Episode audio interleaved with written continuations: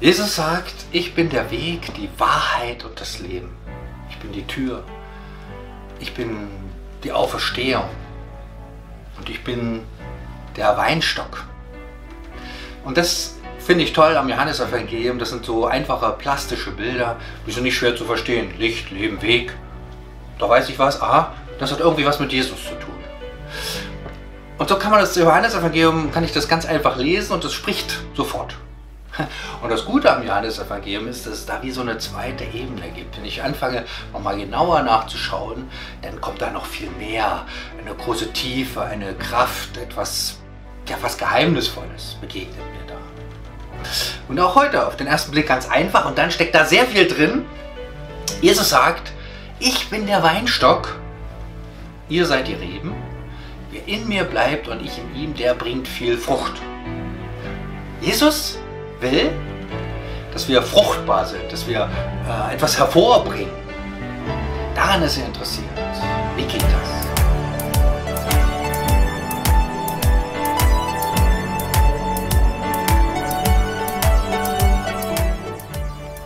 Ich bin der Weinstock, ihr seid die Reben. Erinnere mich an meine allererste Predigt. Mir stehen nur noch so die zitternden Knie von mir vor Augen. Alles andere habe ich so doch vergessen über die Jahrzehnte und sang da in einem sagenumwobenen Chor mit. Der setzte sich hin, ich blieb stehen und mir fiel nicht viel ein. Ich denke, das war auch keine lange Geschichte, aber ich hatte diesen Text. Ich bin dieser Weinstock, was Jesus sagt, ihr seid die Reben, diesen plastischen Text und konnte mich da bestimmt irgendwie durchhangeln. Und es ist auch ein, eine schöne Sache. Worum geht es da? Es geht um Jesus der ist sozusagen die Grundlage oder Gott sogar die Grundlage. Jesus ist da und wir sind die Reben, wir hängen da irgendwie dran, wir sind mit ihm verbunden und am Ende kommt Frucht heraus. Und wie das genau im Text steht, das lese ich jetzt. Im Johannes-Evangelium im 15. Kapitel steht, ich bin der wahre Weinstock und mein Vater ist der Weingärtner. Er schneidet jede Rede ab, Rede, Rebe ab, die keine Frucht bringt und beschneidet auch die Reben, die bereits Früchte tragen, damit sie noch mehr Frucht bringen. Ihr seid schon durch die Botschaft, die ich euch gegeben habe, beschnitten. Bleibt in mir und ich werde in euch bleiben. Denn eine Rebe kann keine Frucht tragen, wenn sie vom Weinstock abgetrennt wird. Und auch ihr könnt nicht, wenn ihr von mir getrennt seid, Frucht hervorbringen. Ich bin der Weinstock, ihr seid die Reben. Wer in mir bleibt und ich in ihm, wird viel Frucht bringen. Denn getrennt von mir könnt ihr nichts tun.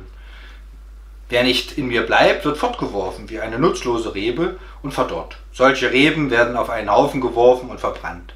Doch wenn ihr mit mir verbunden bleibt und meine Worte in euch bleiben, könnt ihr bitten, um was ihr wollt, und es wird euch gewährt werden. Darin wird mein Vater verherrlicht, dass ihr viel Frucht hervorbringt und meine Jünger werdet. So ein Weinstock Weinberg, das stand jedem vor Augen. Das war ganz, was ganz Natürliches, kam jeder dran vorbei. Zu Zeiten Jesu hatte das schon eine lange Tradition. Die Menschen kannten sich aus. Also Jesus brauchte was ganz Bekanntes. Da gingen sofort Kronleuchter bei den Leuten auf, allerdings bei mir nicht. Ich bin nicht in der Weinbaugegend groß geworden, ich habe da keine Ahnung. Aber ich war in Meißen in so einem Weingut und da gab es eine Führung Tim Strasser hieß das, glaube ich. Und die war richtig gut. Und da habe ich erstmal gemerkt, da steckt ja Wahnsinnsarbeit drin. Es ist ja wirklich krass, was die Leute da machen müssen, damit diese Frucht entsteht. Das fällt nicht vom Himmel, das geht nicht vom Sofa aus, sondern da müssen Menschen hart arbeiten. Und dann, wenn die mit ihrer Schere rumlaufen, schnipseln sie sich einfach so dahin, sondern das hat einen Plan. Das sieht erstmal dramatisch aus, sie schneiden alles ab. Schneiden nicht alles ab, sondern es hat das Ziel, dass am Ende bei dem Weinstock Frucht gebracht wird. Allerdings müssen da einige Reben fallen und das sieht schon dramatisch aus. Aber die Leute kennen sich aus und die machen das gut. Damals war das ganz klar, die Menschen wussten das, so ist das. Und Jesus gebraucht ähm, dieses Bild, um da sofort was auszulösen. Er sagt, Weinberg muss das einmal machen. Gott, ja, das ist klar, der ist überhaupt für alles da. Dann Weinstock, Jesus. Er ist sozusagen die Quelle dieses Ganzen. Die Reben, die kommen jedes Jahr, das ist auch selbstverständlich. Und die Reben, die haben nichts anderes äh, im Sinn oder zum Ziel, als dass da Frucht wächst. Das ist was ganz Natürliches. Es passiert. Und Menschen müssen sich darum kümmern und die pflegen, dass das auch schön ist und was abschneiden.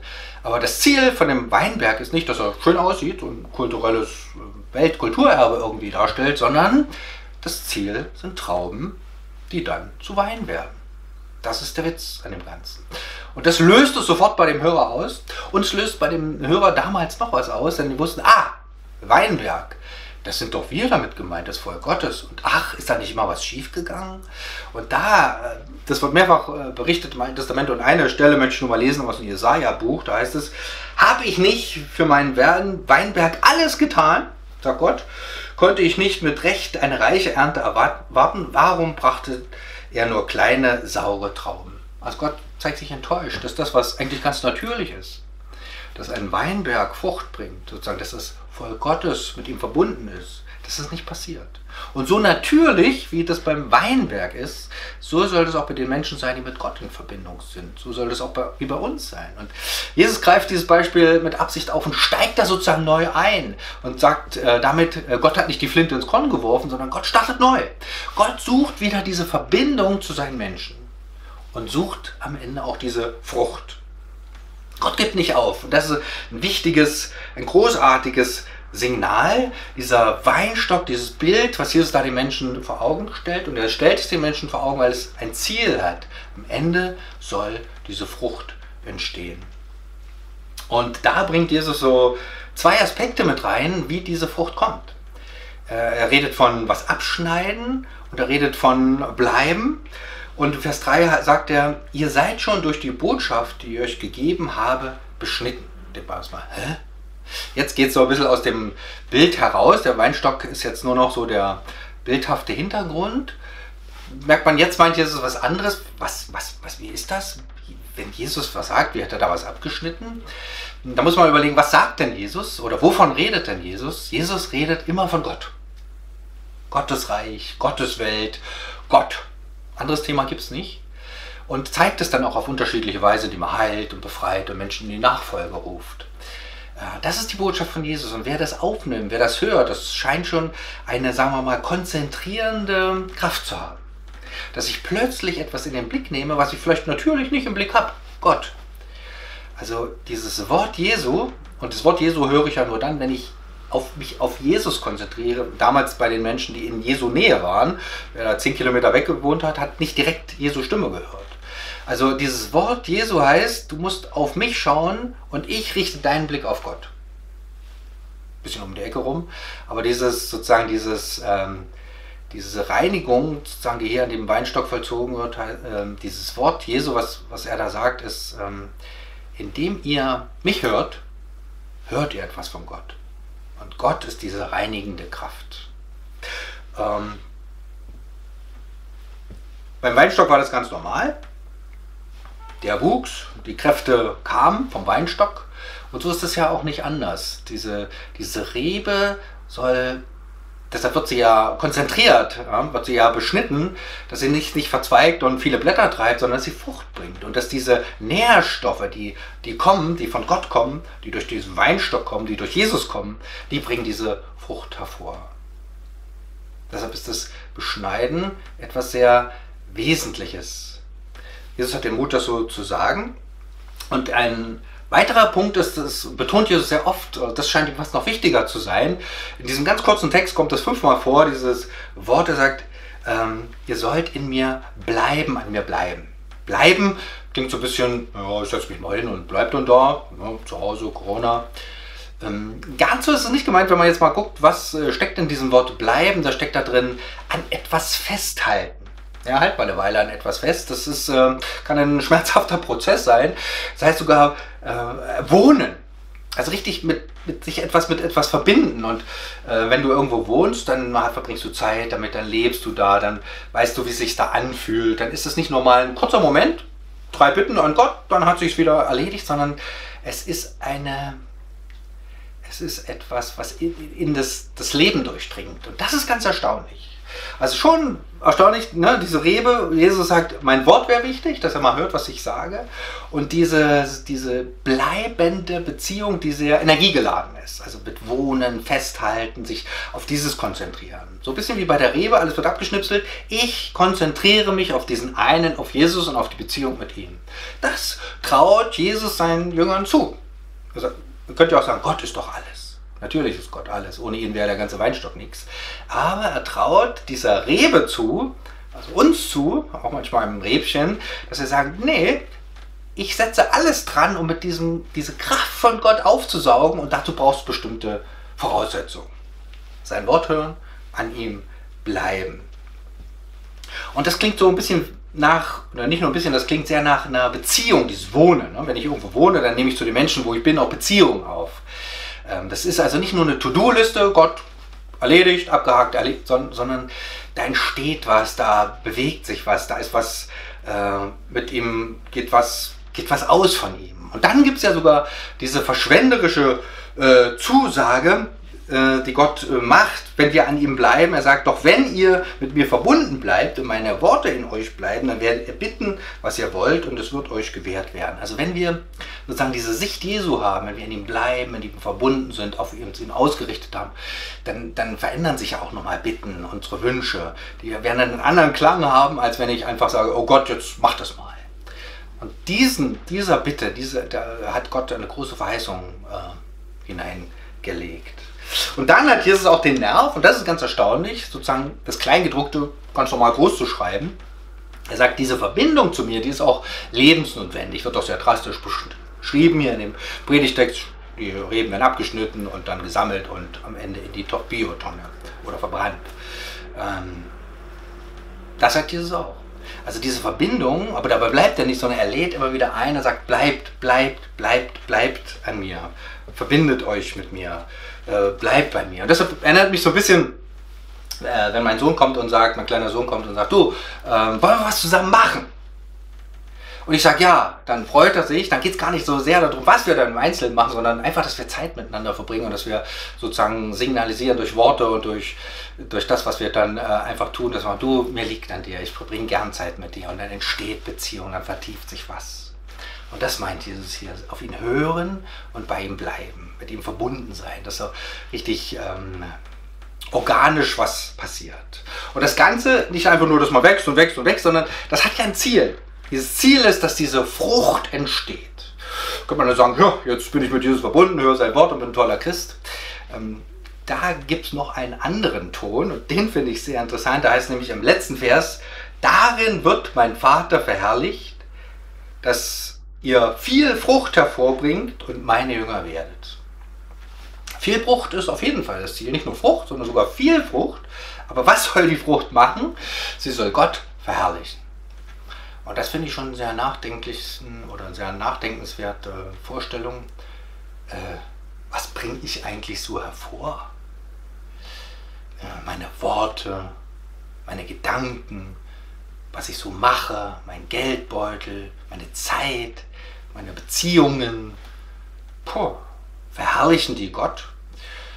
Äh, bleibt mir auch schnell der Mund offen stehen und denke, ui, wie soll das sein? Und das ist so dieses Ziel, was aus dieser dichten Beziehung zu Jesus kommt. Da bin ich wieder sehr froh, dass, der, dass Jesus von diesem Weinstock spricht, aus dem ja alles kommt, der diese Kraft hat, der diese, diesen Lebens, sozusagen diesen Geist Gottes in mich hineinlegt, diese Kraft Gottes in mich hineinlegt. Natürlich muss ich bleiben an ihm, mich auf ihn ausrichten und manches fällt dann auch, nicht nur ohne Schmerzen, klar, aber ohne seine Kraft, nee das wäre nichts. Und da bin ich froh, dass, die, dass es doch was ganz Natürliches beim Weinstock, dass die Reben wachsen und die Frucht kommt. Und das wünsche ich mir für mich und für dich, dass genau das passiert, dass Jesus diese Kraft hat, wo ich denke, wie soll ich etwas sein zur Herrlichkeit Gottes? Wow, das ist ein tolles Wort. Aber Jesus sagt es seinen Jüngern und traut es den Menschen auch zu und sagt, das, das ist das Ziel, dass ihr Frucht bringt dass euer Leben, ihr selbst, das, was ihr tut, denkt, sagt, macht, dass es Gott verherrlicht. Starker Tobak. Und Gott tut es. Und Gott tut es. Was für ein Geschenk. Und dann gibt es noch so einen ganz kleinen äh, Schlag, oder nee, wie sagt man, so einen ganz kleinen Impuls zum Schluss. Da heißt nämlich, und meine Jünger werdet. Dann ich, bin ich das nicht schon? Doch, Gott verbunden und so. Aber dieses Werden ist nochmal was so Dynamisches, dass es nicht darum geht, oh, jetzt habe ich's, sondern in dieser Beziehung, in dem Bleiben, in dem Hören auf das, was Gott sagt, in dem, was von ihm kommt, da äh, entsteht was. Und dann ist, fällt es ja auch nicht alles vom Himmel, sondern ich brauch, muss mir überlegen, wo ist dieser Ort, wo ich ähm, auf Gott höre? Habe ich da einen Ort? Habe ich auch einen Zeitpunkt? Habe ich Menschen, mit denen ich das gemeinsam tun kann? Das ist ziemlich wichtig. Ich glaube, dass ähm, diese Frucht, die braucht so es ist nichts ähm, Übernatürliches. Natürlich, einerseits ist was Übernatürliches, weil Gott es in mein Leben legt, aber ich muss so Landeplätze schaffen. Wo geht das? Und wo ist der zeitliche Rahmen dafür, wo ich mich auf ihn konzentriere, wo ich Zeit habe für ihn? Wo ist der Ort, wo das gut geschützt auch passieren kann? In den Kreisen, in Gottesdiensten, in den Formen, mit, mit den Menschen, mit denen ich unterwegs bin, die auch glauben, die mich ermutigen, die ich ermutigen kann. Und da ist gut zu wissen, dass es sowas gibt oder mir auch zu organisieren. Wie mache ich das? Und wie dann die Frucht aussieht, das kann ganz unterschiedlich sein. Entscheidend ist der Punkt, dass sie Gott verherrlicht und ich gucke, wie äh, kann ich das in meinem Leben verankern, dass ich an Gott bleibe und mit ihm lebe. Jesus ist diese Kraftquelle. Jesus ist diese Quelle aller Dinge. Und da bin ich sehr froh, dass ich mir das nicht aus herausmelden muss, sondern Jesus schafft dieses Wunder. Jesus ist die Quelle aller Dinge. Jesus, von Jesus kommt diese Kraft. Und von ihm kommt das, was ich brauche. Und dann kann ich an ihm bleiben. Das ist so diese Herausforderung. Und ich gucke, wo das geht. Auf ihn hören, gucke, wie ich das mache, wie ich das ganz umsetze im Alltag, wie ich da mit ihm verbunden bin, wie ich Zeiten habe, wo ich sein Wort lese, wo ich mich mit Menschen unterhalte, die äh, an ihn glauben.